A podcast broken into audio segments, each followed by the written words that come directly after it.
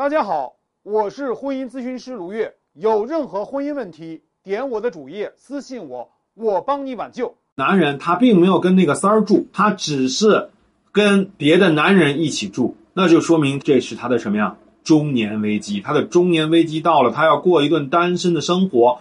所以像这样的男人，你一定要啊记住拖延战术啊，只有有足够的时间。你才能够让他过完这段脑风期，他的这个脑风期不一定非得跟外面的女人在一起，他这个脑风期可能就是想要去过一种叛逆的青少年的生活，他要享受单身的快乐，他从来没有真正的像一个单身汉一样去快乐的活着。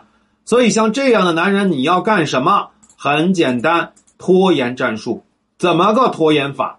啊，很简单，跟他说啊，我们现在都很不冷静，那么。如果你想去离婚，如果你想快速离婚，你一定要啊对我的态度好一点，因为是你求着我去离婚，我不愿意离婚。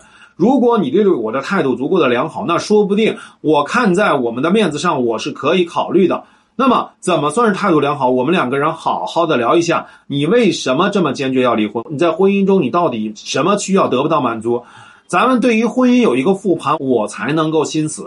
啊，这是第一。第二，我需要你对我有一些足够的尊重，我们的沟通是保持一个非常顺畅的关系的。所以呢，在这个过程中，其实就是两步，拖延就等于两步曲。第一步啊，去说同意；第二步啊，去提条件。同意加条件就等于拖延，拖延等于。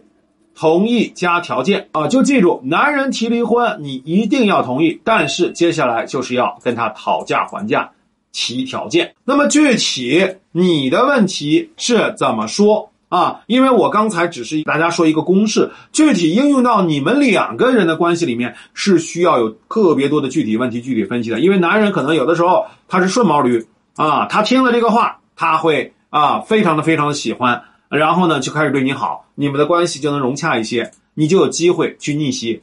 有的男生逆毛里，你说这个话，人家根本不理你。这个时候你要有一些大棒，所以各种各样的方式，我都要结合你们的具体特点来进行制定。